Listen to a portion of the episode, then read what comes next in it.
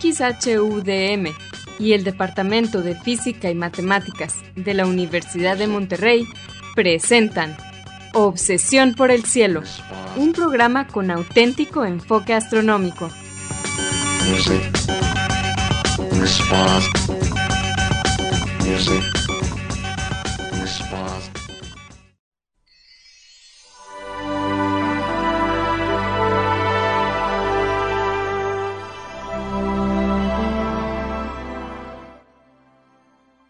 buenas tardes. Sean todos bienvenidos a Obsesión por el Cielo, el único programa con enfoque astronómico y de exploración espacial en la ciudad de Monterrey y en la República Mexicana. Un servidor, Pedro Valdezada, profesor adjunto de astronomía del Departamento de Física y Matemáticas en la Universidad de Monterrey, les deseo la más cordial bienvenida a este programa número 990 de Obsesión por el Cielo con fecha del martes 22 de noviembre del año 2022. En este programa comentaremos y pondremos en perspectiva algunas de las noticias que se relacionan con el estudio del universo y con la exploración del espacio que se dieron a conocer en estos últimos días. Y para esto quiero darle la bienvenida a mi confitrión Edgar Armada. Muy buenas tardes. Muy buenas tardes a todos ustedes, nuestro público, que nos hacen el favor de acompañarnos en un programa más de Obsesión por el Cielo. También a ti, Pedro, desde luego, buenas tardes. Y a algunos de nuestros amigos de eh, eh, Radio UDEM, no siempre los podemos mencionar a todos por tiempo, pero hoy quiero mencionar a Asgard Banda, Vicente Magallanes y Marco Cobos, que nos ayudan a que la transmisión de este programa salga perfectamente por el 90.5 de FM Radio UDEM en la ciudad de Monterrey y su área metropolitana, como todos los martes de 7 a 8 de la noche o de la tarde, 7 a 8 pm. Gracias a todos los que nos acompañan aquí en un programa más y gracias a nuestros amigos, ya sea que nos escuchen, eh, vaya, los que nos ayudan en Radio UDEM y también a los que nos están escuchando ahorita por Radio UDEM o eh, a través del podcast eh, en cualquiera de las plataformas en las que se distribuye. Les recordamos que se pueden comunicar con nosotros a través del correo electrónico que es obsesión por Obsesión por el cielo es todo con minúsculas sin acentos ni espacios. También nos pueden dejar preguntas, comentarios o sugerencias en nuestra página de Facebook de Obsesión por el Cielo o en nuestra cuenta de Twitter de arroba o por el cielo.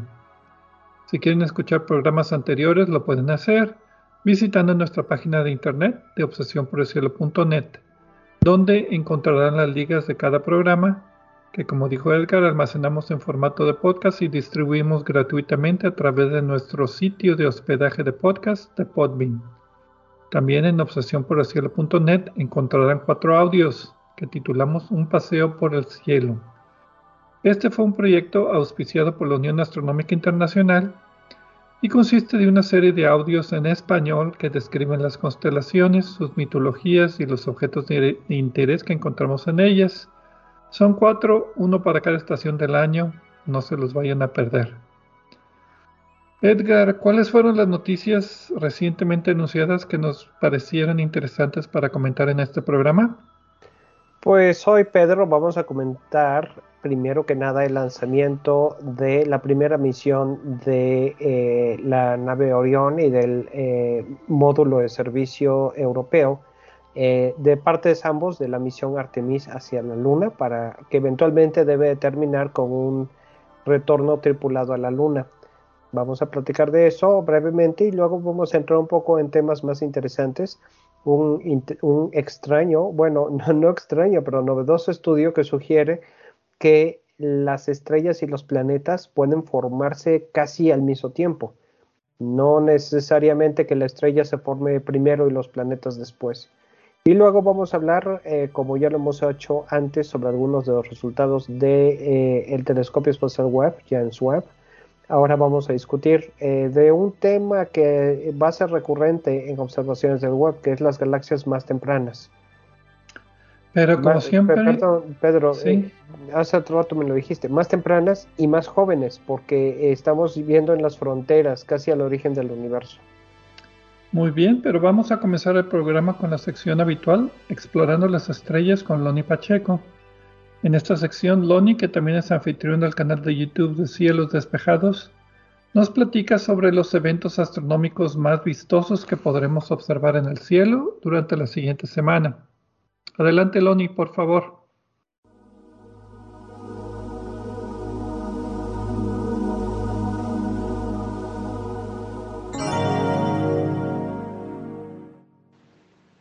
Hola amigos, soy Pablo Loni Pacheco, instructor de astronomía en el Observatorio de las Termas de San Joaquín, donde me encuentran todos los fines de semana, de jueves a domingo. También soy conductor del canal de YouTube Cielos Despejados, tu canal de ciencia y astronomía en español. Bienvenidos a este espacio dedicado a los eventos celestes venideros. Esto es del 22 al 29 de noviembre de 2022. Los horarios estarán dados en tiempo del centro, que es válido para Monterrey, Guadalajara y Ciudad de México. Esta semana tenemos cinco planetas entre las 5.55 de la tarde y las 7 de la noche. Los más difíciles de encontrar serán Venus y Mercurio, ya que están muy cerca del Sol, que se acaba de ocultar. Y requeriríamos un horizonte plano y un, cielo despejado sobre ese el horizonte oeste. Se verán en apariencia muy cercanos entre sí y solo tendremos entre 10 y 15 minutos para localizarlos antes de que se oculten detrás del horizonte. El jueves 24 de noviembre, la luna delgada como un hilo de plata se verá a la izquierda de los dos planetas. En las próximas semanas, Venus y Mercurio se dejarán ver más temprano y a mayor altura. Luego, a partir de las 6 de la tarde, toca el turno de los gigantes del sistema solar. Júpiter, muy brillante e inconfundible, y a su derecha, un poco más lejos, Saturno. Ya a las 7 de la tarde se estará asomando sobre el horizonte este el planeta Marte. ¿Tienen telescopio? Les recomiendo entonces que presten particular atención al planeta rojo, pues será visible el resto de la noche y madrugada, y en las siguientes semanas lo tendremos tan cerca como no ha estado en los últimos dos años. Los días 25, 26 y 27 de noviembre, observen la luz cenicienta en el lado oscuro de la luna, recién nacida, es decir, después de la luna nueva, justo después del atardecer, sobre el horizonte oeste. Un espectáculo a simple vista, con binoculares y telescopios desde el miércoles 23 y hasta el miércoles 30 de noviembre, dos horas antes de amanecer, es buena oportunidad para contemplar la luz zodiacal. La luz o nube zodiacal es el reflejo de la luz solar sobre el abundante polvo, que llamamos polvo zodiacal, que se distribuye en el sistema solar desde el Sol y hasta el cinturón de asteroides. Al parecer se origina por la colisión entre asteroides, el paso de cometas y también las tolvaneras marcianas, que siembran en el sistema solar interior millones de partículas que caen en espiral hacia el Sol. La luz zodiacal solo puede ser vista desde fuera de la ciudad en un lugar muy oscuro, bajo un cielo totalmente despejado, limpio y sin luna. Puesto que las partículas orbitan al Sol en el mismo plano que los planetas, la eclíptica, la luz zodiacal se proyecta sobre las constelaciones del zodiaco y por eso se llama así, luz zodiacal. Para contemplarla, necesitaremos adaptar la vista a la oscuridad, apagando completamente cualquier fuente de luz que tengamos cerca, y transcurridos 20 minutos, la vista empezará a adaptarse y deberemos mantener el espacio oscuro para no perder esta adaptación. La luz zodiacal es tan sutil que solo los más tenaces llegan a observarla. Como la luz zodiacal aparece sobre el horizonte este antes de la salida del sol, también se conoce como crepúsculo falso.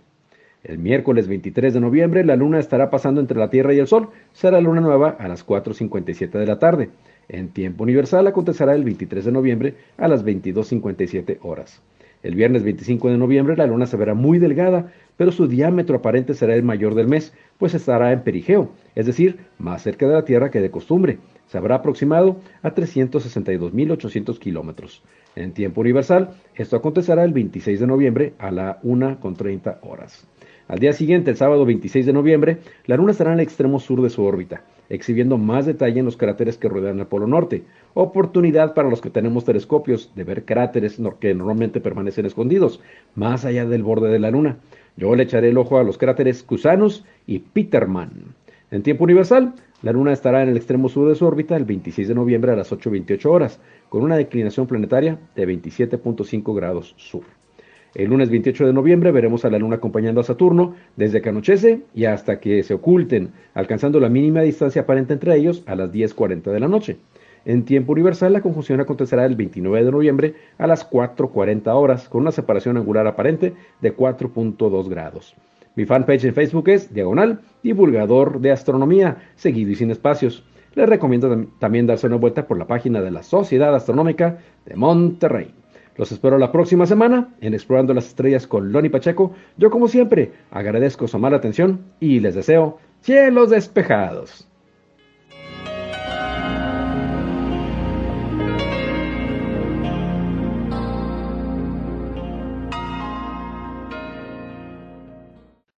Muchas gracias, Loni, por tus efemérides astronómicas.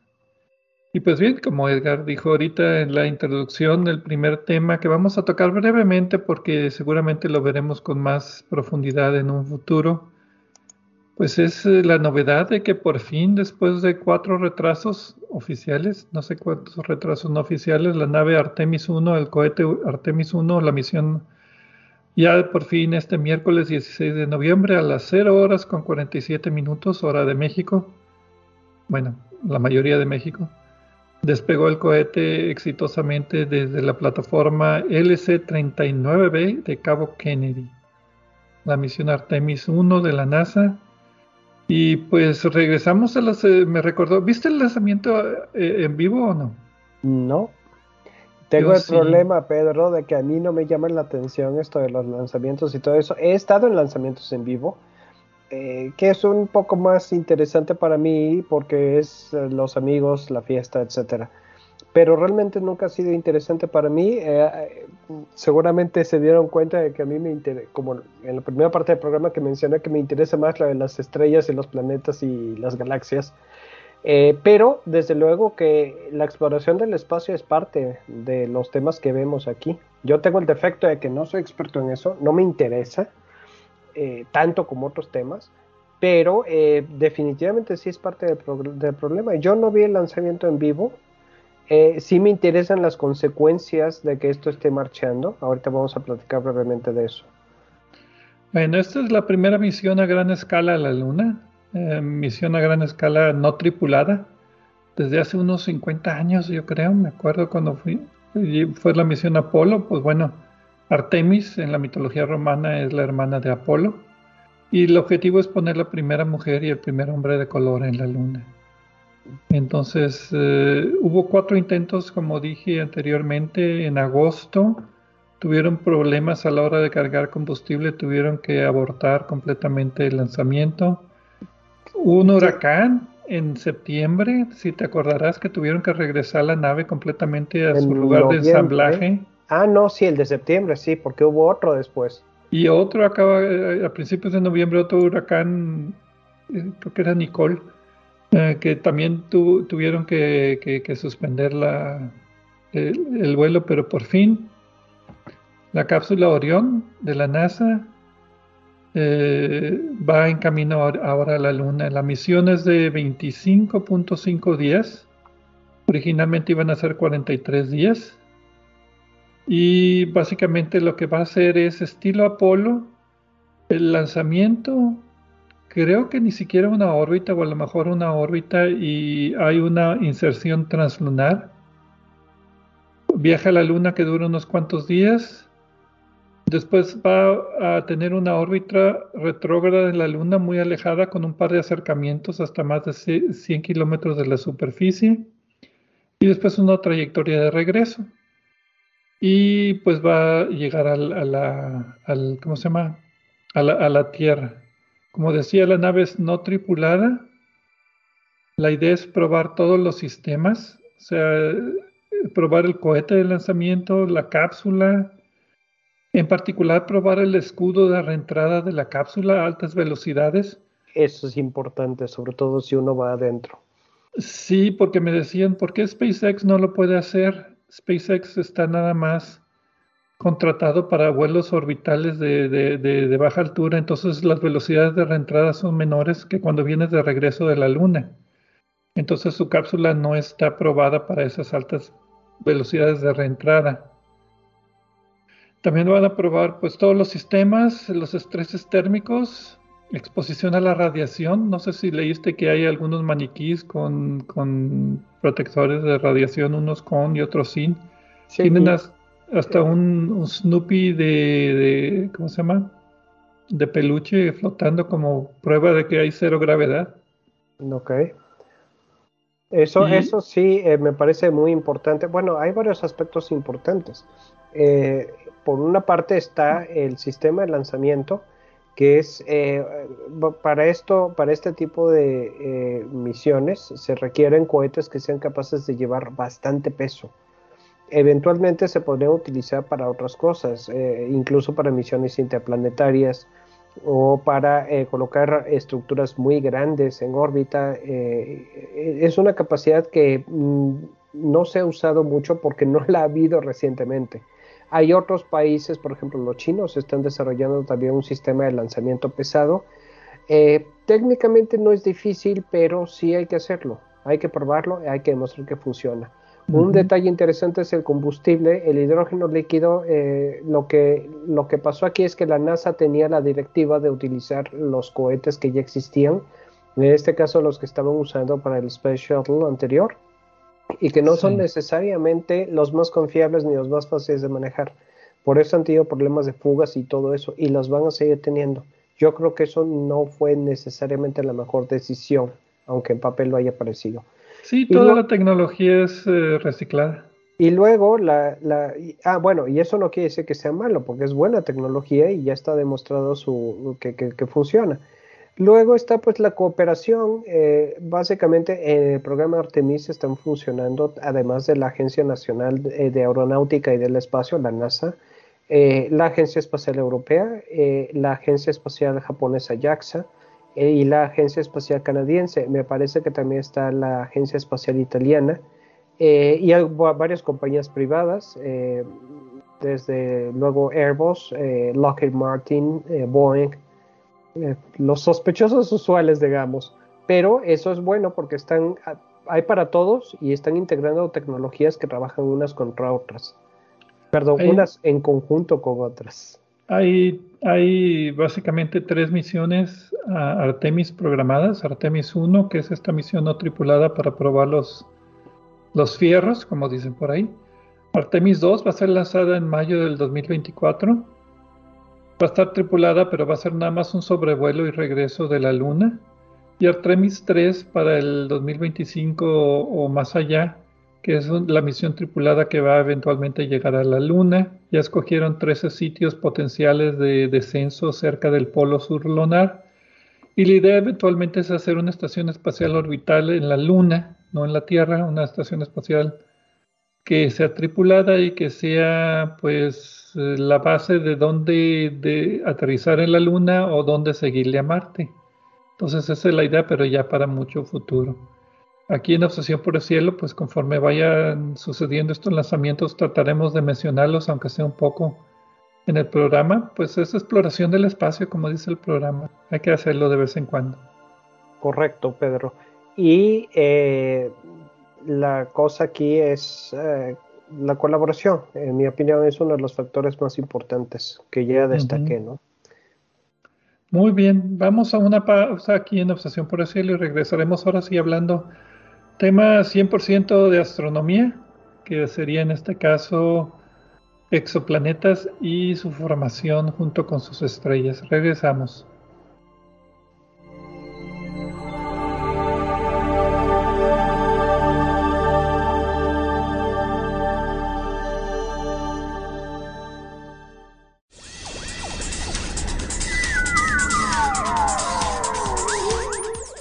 Explorando el cielo con nosotros. En un momento continuamos.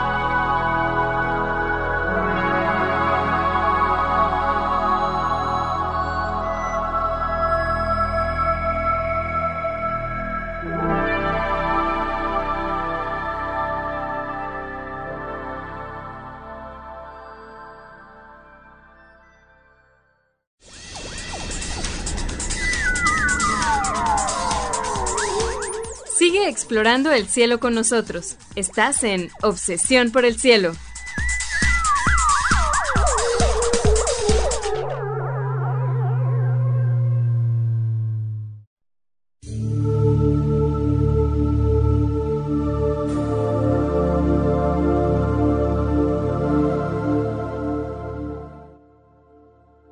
Regresamos a Obsesión por el Cielo con las noticias astronómicas de esta semana. Un servidor Pedro Valdés y Edgar Armada. En la primera parte del programa mencionamos la misión Artemis 1 que está en estos momentos en trayecto a la Luna o a lo mejor ya llegó a órbita, todavía no estoy muy seguro de, de, la programación. Y Edgar, digo Edgar, eh, Loni Pacheco, no, si Loni Pacheco nos dio sus efemérides astronómicas. Ese es Loni, no yo. Algún día sería bueno que nos pasara el texto y nosotros la leemos a ver si nos sale igual tan bonito como a Loni. No, eso es imposible, Pedro, ni lo intentamos. Ok. Bueno, pues ahora en esta segunda parte vamos a hablar acerca de exoplanetas, formación de planetas y pues la idea de que se forman al mismo tiempo que sus estrellas. Y esto es interesante porque la idea canónica que mucho tiempo se ha tratado es que se forman las estrellas, de la nebulosa se forma una protoestrella, de ahí se forma la estrella, y después de la formación de la estrella es cuando se empiezan a formar los planetas en el disco protoplanetario. Bueno, aquí la publicación da una evidencia más o menos independiente de que la formación de los exoplanetas y de la estrella es simultánea en todos los sentidos. Y realmente creo que esto eh, posiblemente sea consecuencia de la forma en la que se presenta en los libros de texto, porque por motivos obvios en los libros de texto se ven temas separados. Eso no quiere decir que dos aspectos eh, eh, diferentes no puedan ocurrir al mismo tiempo, la formación de la estrella y la formación de los planetas. Ahora ya hay muchas observaciones algunas particularmente detalladas en ondas de radio, en las que se han detectado eh, anillos de eh, protoplanetarios, eh, muchos con, planetas ya en formación, cuando las estrellas todavía no están del todo en formación. vaya, no están completamente formadas, pero desde luego que la mecánica que trata de explicar esto también incluye que el viento solar de la estrella cuando ya está encendida y funcionando, eh, afecte y modifique los fenómenos que intervienen en la formación de los planetas. La cosa es que clásicamente se han considerado como dos cosas separadas. Primero se forma la estrella y después ya nos preocupamos de los planetas. Exactamente, por prioridades de, de importancia. El título de la publicación es Formación rápida de exoplanetesimales. No sé si eso será una palabra o no, pero ahí va. No era, pero ya lo es revelada por Enanas Blancas. Salió en Nature Astronomy el 14 de noviembre. Los autores son Emmy Bonsor, Tim Lichtenberg, Johanna Draskowska y Andrew eh, Buchan, o Buchan, Buchan, de la Universidad de Cambridge, Oxford, la Universidad Ludwig Maximilianus, no la conocía, está muy interesante. Eh, Universidad Groninger y el Instituto Max Planck para astrofísica.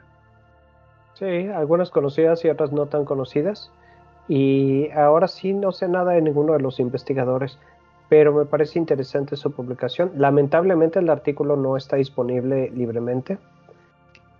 Los autores básicamente presentan evidencia independiente que apoya la idea de que los planetas se forman al mismo tiempo que las estrellas y evolucionan al mismo tiempo que se forman las estrellas. Entonces aquí tenemos eh, exoplanetas, tenemos estrellas enanas blancas. No estudiaron estrellas normales, estudiaron estrellas enanas blancas. Eso, eso seguramente ya les llamó la atención ahora que Pedro estaba diciendo el título del estudio. Sí, eh, involucra espectroscopía y involucra formación planetaria.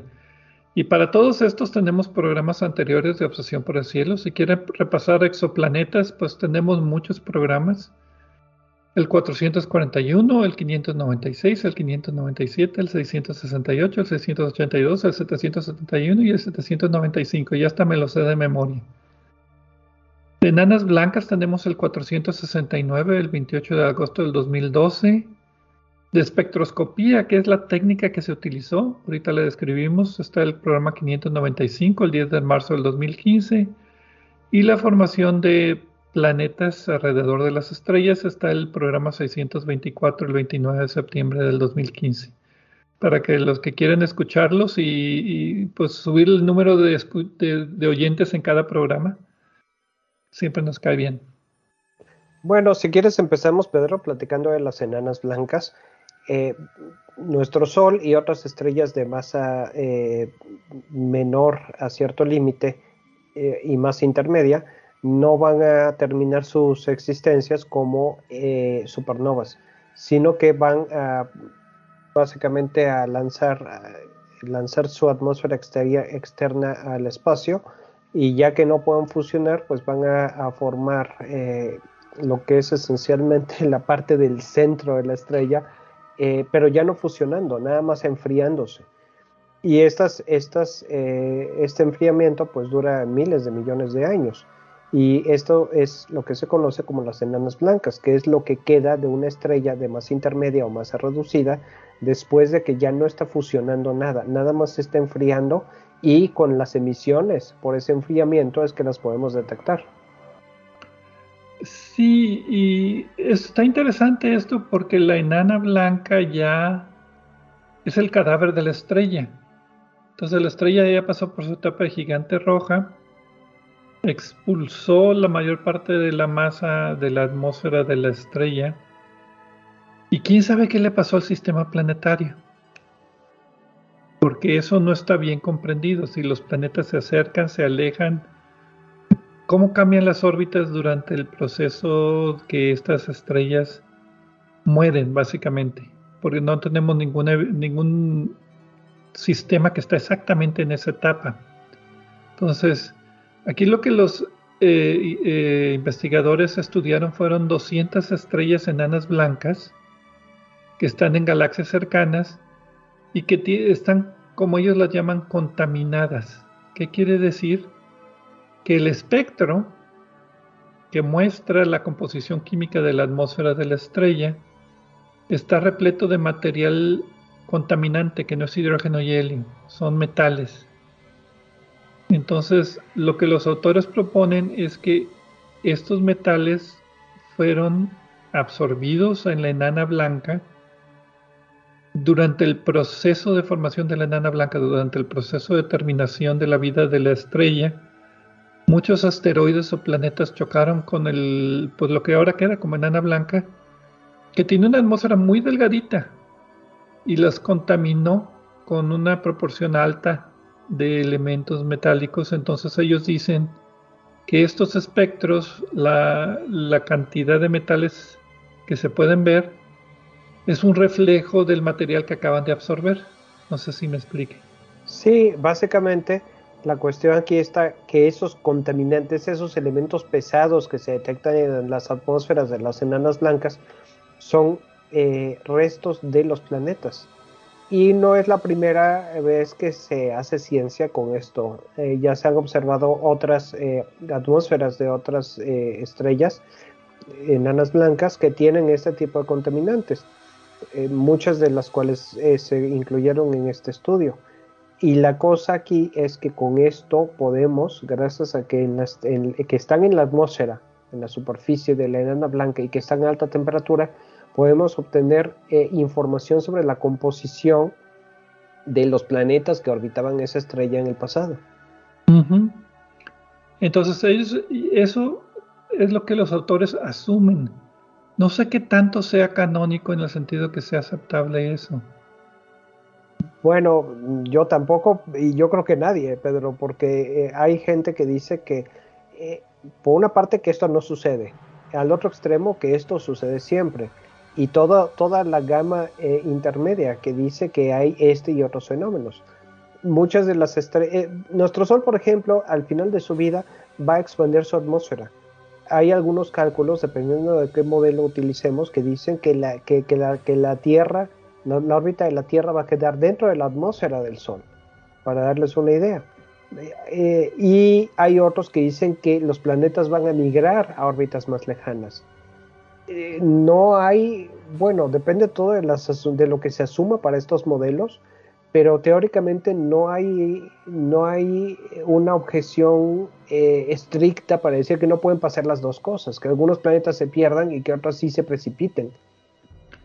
Bueno, y lo que los autores encontraron es de que en los espectros de estas estrellas enanas blancas contaminadas había muchos metales como el magnesio, el fierro, el calcio, que ellos asumen que formaron parte del interior de los asteroides o de los planetas que fueron absorbidos.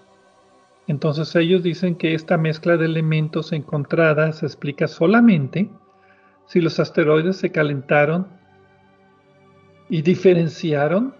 Este es un término astronómico diferenciar que significa que durante el proceso de formación está suficientemente caliente el protoplaneta como para que los materiales pesados se vayan al fondo, se hundan, formando un núcleo de fierro y níquel y otros metales pesados, mientras que los elementos ligeros como el calcio y el oxígeno flotan a la superficie formando una corteza.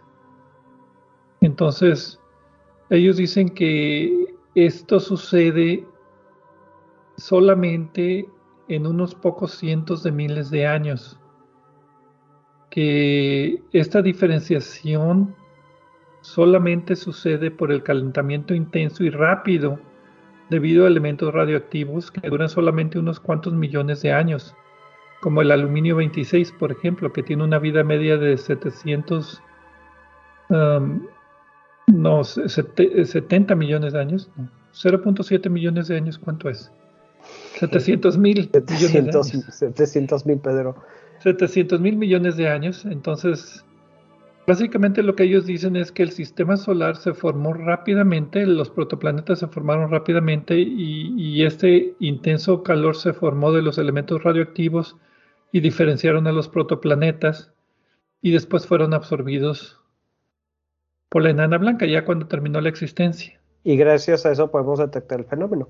Ahora, eh, al decir el sistema solar, nos estamos refiriendo no a nuestro sistema solar, sino al sistema solar de cualquiera de las estrellas que se incluyen en el estudio.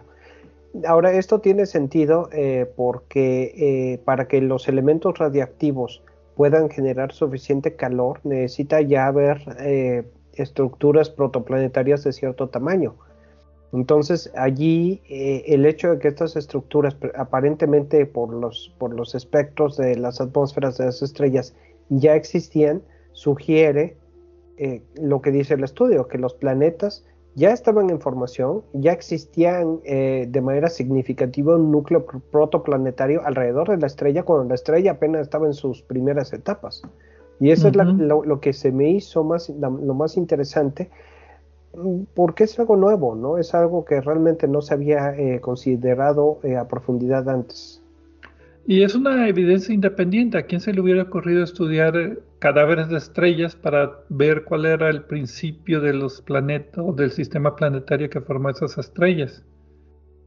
Entonces, en ese sentido, sí es un estudio pues original en ese, en ese sentido, pero me queda un poquito la duda de, de la secuencia, o sea, sí me cae el 20 de que tiene lógica que los planetas se formen junto con las estrellas. Pero la evidencia que dan, no sé, como que, bueno, cualquier planeta de buen tamaño se, tiene diferenciación y pudo haber sido absorbido después. Eh, sí, teóricamente la parte crucial aquí es que el material, eh, este, estos elementos que detectan están en la atmósfera de la enana blanca. Eh, teóricamente estas sustancias sí existen, pero la presencia en la atmósfera es lo que nos confirma que posiblemente vienen de planetas. De lo contrario, pues nos estaríamos preguntando de dónde salió eso, porque son elementos más pesados que pudieran existir en el núcleo. Eh, a, mayor profundidad en las capas de la estrella y no podríamos detectar, ¿no? Y, solamente para clarificar, hay otras enanas blancas que no están contaminadas, que su espectro es solamente hidrógeno y helio y algún otro metal como oxígeno o calcio, o sea, material muy ligero de, la formación de las estrellas, que no tiene que ver con estos metales pesados, que, que sí tienen que haber sido formados de forma independiente y absorbidos por la estrella enana blanca después de la formación de la enana blanca. Muy buena observación, Pedro. Bien, pues eh, creo que con esto pues terminamos. A mí me quedó la duda, pero bueno, pasemos a la siguiente noticia, pero eso será después de este corte.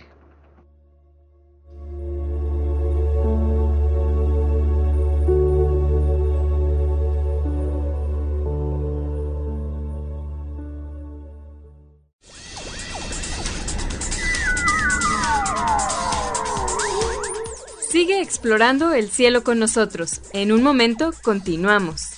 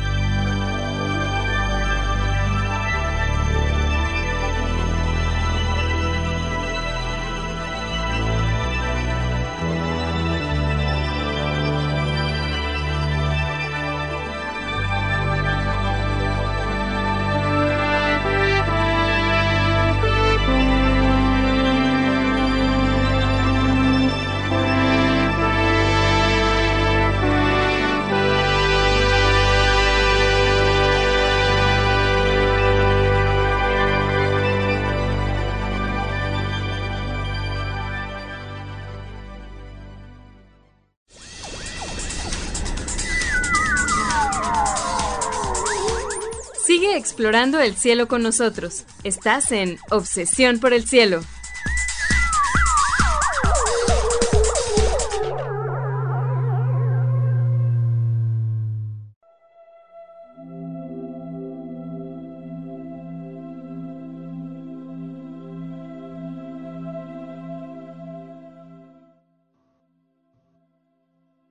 Regresamos a Obsesión por el Cielo con las noticias astronómicas de esta semana. Edgar Armada y un servidor, Pedro Valdés, en la segunda parte del programa. Pues terminamos con una noticia acerca de evidencias observadas en cadáveres de estrellas, en estrellas enanas blancas, que indican que durante la formación del sistema planetario, pues la estrella y los planetas se formaron y crecieron más o menos al mismo tiempo, rápidamente después de la, durante el, fue un proceso muy rápido básicamente y todo fue simultáneo, no fue un paso y después el otro. En la primera parte del programa comentamos acerca de la misión Artemis 1 que va en camino a la Luna después de mucho tiempo de no ir a la Luna, 50 años más o menos. Regresamos a la Luna y Loni Pacheco nos compartió sus efemérides astronómicas. Y pues ahora vamos a hablar acerca de fotos muy bonitas del telescopio espacial James Webb y lo que significan. Sí, pues sí, Pedro. Eh, Pero tenías un comercial. Exactamente, es el comercial de nuestro propio producto que se llama, el otro programa que tenemos, que es eh, Punto Focal de Obsesión por el Cielo. Ya estamos a punto de empezar a preparar el programa para el mes siguiente. Este solo está disponible en podcast, donde con el doctor eh, Gerardo Ramón Fox, Pedro y yo platicamos sobre varios temas parecidos a los que hablamos aquí en Obsesión por el Cielo. Es un poco como un programa de plática más bien. Eh, algunos de los temas los cubrimos con más profundidad y otros eh, se relacionan más con cosas y descubrimientos recientes. Solo está disponible en podcast, eh, dura aproximadamente hora y media y sale el primer día de cada mes. Ya hay varios disponibles. el, el jueves primero de de diciembre sale el próximo. Estén al pendiente y mientras, si quieren, vayan escuchando los que ya tenemos. Sí, el tema va a ser, eh, ¿qué es? Cúmulos abiertos de Cúmulos abiertos. Pero ahora vamos a hablar acerca de, de, galaxias, en particular de galaxias muy lejanas, que fueron observadas por el telescopio espacial James Webb. Y en este caso, muy lejanas también significan muy jóvenes, porque, como sabemos en la astronomía, entre más lejos estemos observando el objeto, lo estamos observando más en el pasado, con mayor antigüedad, por el hecho de que la luz tarda en, llegar hacia nosotros, un límite, la velocidad de la luz es muy grande, pero es finita, se tarda en llegar a nosotros, pues bueno, estos objetos están tan lejos que estamos viendo unos cuantos millones de años después de la formación del universo. No hay así un título de la publicación, fue una, ¿cómo se llama? Press release. De boletín de prensa. Un boletín de prensa, donde se anuncian dos artículos referenciados para el Astrophysical Journal Letters, con autores principales Marco Castellano y Rohan Naidu, pero no dicen exactamente el, nombre de los artículos, yo nada más eh, dicen que salieron dos artículos o que van a salir dos artículos. Y básicamente lo que los autores eh, presentan es una evidencia tomada por imágenes del telescopio espacial Webb, en, particular de este programa de ciencia temprana que, liberan la ciencia temprana sea, los primeros resultados los tratan de sacar muy rápido, entonces hay una serie de artículos al vapor casi. Y aquí lo que anuncia son dos galaxias muy lejanas y jóvenes que tienen un brillo sorprendentemente alto para su distancia y una organización estructural también sorprendente también para su edad. Entonces, eh, básicamente lo que dice es que al parecer estas galaxias se están formando antes de lo que esperábamos después del Big Bang. Antes de lo que esperábamos después del Big Bang, eso no salió bien. Eh, bueno, y esto es antes de lo que esperábamos, antes de lo que antes esperábamos y antes de lo que antes antes esperábamos, porque cada vez están saliendo galaxias, eh, se están observando galaxias en épocas más tempranas. Y en este caso no es solo que se estén observando galaxias tempranas. Busquen, busquen la, la imagen en internet porque son galaxias muy tenues, pero extremadamente brillantes. Son, eh, son de las galaxias de ese tamaño más antiguas que se conocen. Y esto es lo, interesante y lo notable aquí, que estamos observando galaxias ya con una masa muy respetable, con una gran cantidad de formación de estrellas casi inmediatamente después del Big Bang. Y lo que esto nos dice es que las galaxias se forman con facilidad después del Big Bang eh, y con rapidez. Y, es un proceso más eficiente de lo que pensábamos. Y nos está poniendo un poco en, algunos aprietos, no realmente, pero sí está requiriendo el, ajuste a varios de los modelos sobre la, formación de las primeras galaxias del universo. Si quieres saber un poco más acerca de las primeras estrellas y las primeras galaxias del universo, tenemos los programas 669 y 670 en agosto del 2016. Hablamos acerca de estas, pues básicamente, o sea, el Big Bang sucedió hace 13.800 millones de años y se piensa que unos 200 o 300 millones de años después del Big Bang se empezaron a formar las primeras galaxias. Y uno de los objetivos del telescopio espacial James Webb es tratar de observar estas primeras galaxias directamente, que están demasiado débiles y, muy pequeñas para la resolución del telescopio espacial Hubble. Entonces, el récord anterior del Hubble y del estudiado con Hubble y Keck fue en el 2016 una galaxia llamada GN-Z11 que se formó, que bueno, la tomaron la imagen y es de 400 millones de años después del Big Bang. Bueno, estas dos galaxias, una es de 350 millones de años después del Big Bang, o sea, 50 millones de años antes, y otras 450 millones de años después del Big Bang, o sea, 50 millones de años después de este récord. Y como tú decías, lo sorprendente es de que tienen una estructura pues ya más o menos formadita y son muy brillantes. hay una, hay una imagen, eh, Pedro, que creo que vale la pena un poco describir para que si la busque, cuando la busquen en internet eh, haya cierta referencia de lo que estamos hablando. Eh, en esta imagen se ven una infinidad de galaxias cubriendo todo el cuadro general. como toda buena foto del web. Como toda buena foto del web. Pero eh, hay eh, cuatro recuadros individuales donde se detectan los puntos más tenues, que son estas galaxias de mayor interés. Y sabemos por su espectro que sí son galaxias, que no ves, que no es, no son otra cosa. Y en la imagen, esto es el lado, eh, la, imagen principal. Hay una imagen secundaria dentro del mismo cuadro, eh, donde se está mostrando cada uno de estos, de estos eh, objetos en, colores aproximadamente similares a los que vemos nosotros Y luego en eh, la imagen que se obtuvo con cada uno de los tres principales instrumentos, bueno, la primera es del, del con los diferentes instrumentos del telescopio web, para que se vea la diferencia en cada señal. Y en los tres, pues se, se ve algo de esta señal y en la imagen principal ya se integran las cuatro señales, ¿no?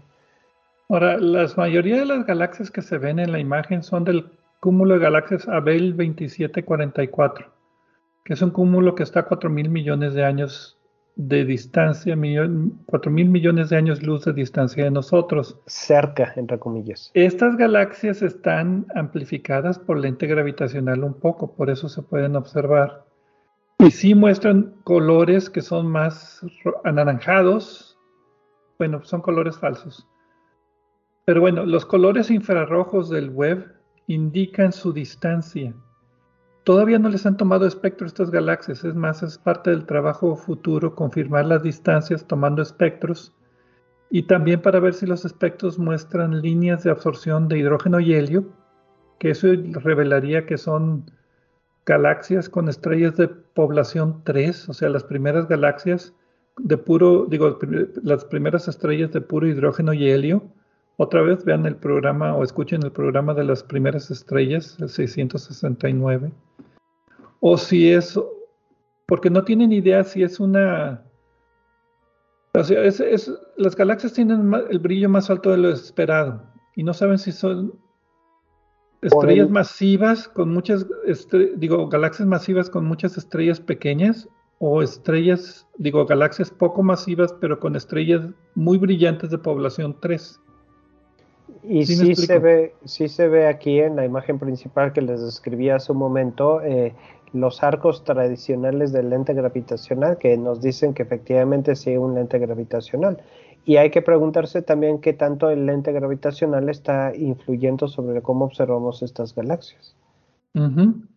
Pero supuestamente este es uno de estos cúmulos de galaxias que ya está bien clasificado su distribución de materia oscura y que sí pueden compensar un poco por la magnificación del lente gravitacional. Pero lo interesante que me pareció de este artículo es que sacaron las imágenes, de la fotometría de las imágenes calcularon la distancia de estas galaxias, o sea, todavía no le han tomado espectros. Es, por favor, primero tomen el espectro y después saquen el artículo, pero bueno. se, eh, se, les pasó un poco la mano con la cuestión esta de eh, liberación rápida de la ciencia, ¿no? Sí, entonces, eh, pero pues sigue siendo intrigante porque podrían ser las primeras galaxias con población 3, que para mí sería lo más interesante. Si el espectro sale con puras líneas de hidrógeno y helio, pues ya no hay más que decir, estas son las primeras galaxias y era parte del objetivo del telescopio espacial Webb, llegar hasta esas profundidades del universo. Ahora, ¿cuáles son las conclusiones? Bueno, la estructura de estas galaxias indica que las galaxias debieron comenzar a formarse 100 millones de años después del Big Bang la época oscura, antes de que se incendieran las primeras estrellas, o sea, entre el Big Bang y que se formaron las primeras estrellas, le llaman la época oscura porque pues no había brillo de estrellas. Parece que dura menos de lo pensado en los modelos. Que otra vez, como la noticia anterior, que dice que la formación del sistema planetario fue al mismo tiempo que la formación de la estrella y fue muy rápida, pues al parecer la formación de las primeras galaxias fue muy rápida y antes de lo esperado. Entonces yo creo que si algo podemos decir, esto es lo que las dos ideas principales de estas noticias de esta semana. Y aquí ya estamos en la orilla, ya si empezamos a encontrar galaxias todavía más antiguas, entonces ya va a haber que pensar que algo está mal con nuestros modelos. Sí, más antiguos veríamos pedazos de galaxias o galaxias mal formadas. Que sería también muy interesante por sí mismo. Si empezamos a ver galaxias ya formadas, entonces sí, algo raro está pasando allí. De todas maneras, eh, una de las autoras, eh, Karina Caputi de la Universidad de Groningen, eh, piensa que pronto tendremos más imágenes y más profundas y mejores del telescopio Webb. Y que fue para esto para lo que se designó el instrumento MIRI, eh, y pues es, lo que se esperaba un poco en secreto para no, no, no, echar a perder la, esperanza, pero también con esa expectativa real, ¿no? a fin de cuentas, como tú dices, vamos a detectar de esto, esto ya creo que se vio con, claridad, eh, las primeras galaxias formadas. Va a ser todavía más interesante si descubrimos, y esto va a ser todavía más impresionante, que eh, estas galaxias están formadas por estrellas de población 3, las primeras galaxias, las primeras estrellas del universo. Eh, y no que tenga ya alguna contaminación con estrellas de generaciones posteriores. Eh, que es otro objetivo de, otra cuestión que platiqué brevemente como, como, en el programa anterior me parece, sobre si el Hubble, eh, perdón, el Webb podría con lentes gravitacionales detectar alguna estrella individual que fuera de las primeras del universo, de la población 3. Sería mucha suerte, pero se considera que es posible. Difícil, pero muy difícil, pero no imposible. Aquí estamos hablando de galaxias enteras. A ver, a ver qué sale después, ¿no? Y pues bien, esto es todo por lo que respecta a este programa de Obsesión por el Cielo. Como, como todas las semanas les agradecemos mucho su presencia y el compartir una hora de su semana pues con nosotros platicando o escuchando acerca de los descubrimientos astronómicos más recientes. Y los esperamos la siguiente semana aquí también como todas en Obsesión por el Cielo. Muchas gracias y hasta la vista.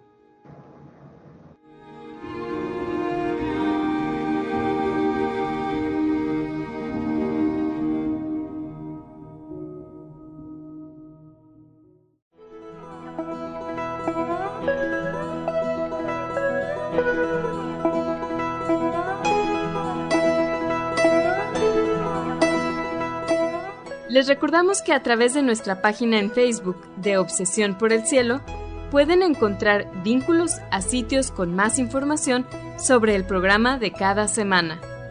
También pueden sugerir temas, hacernos preguntas de astronomía y encontrar los podcasts de cada programa.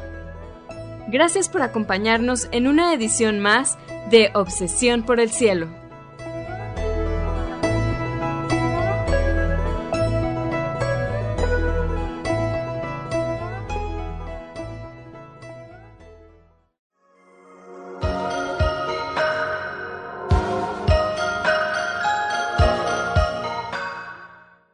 Sintonizas XHUDEM 90.5 frecuencia modulada, 3000 watts de potencia, transmitiendo desde el Laboratorio de Medios de la Universidad de Monterrey. Avenida Morones Prieto 4500 Poniente, Colonia Jesús M. Garza, San Pedro Garza García, Nuevo León, México. Radio UDEM 90.5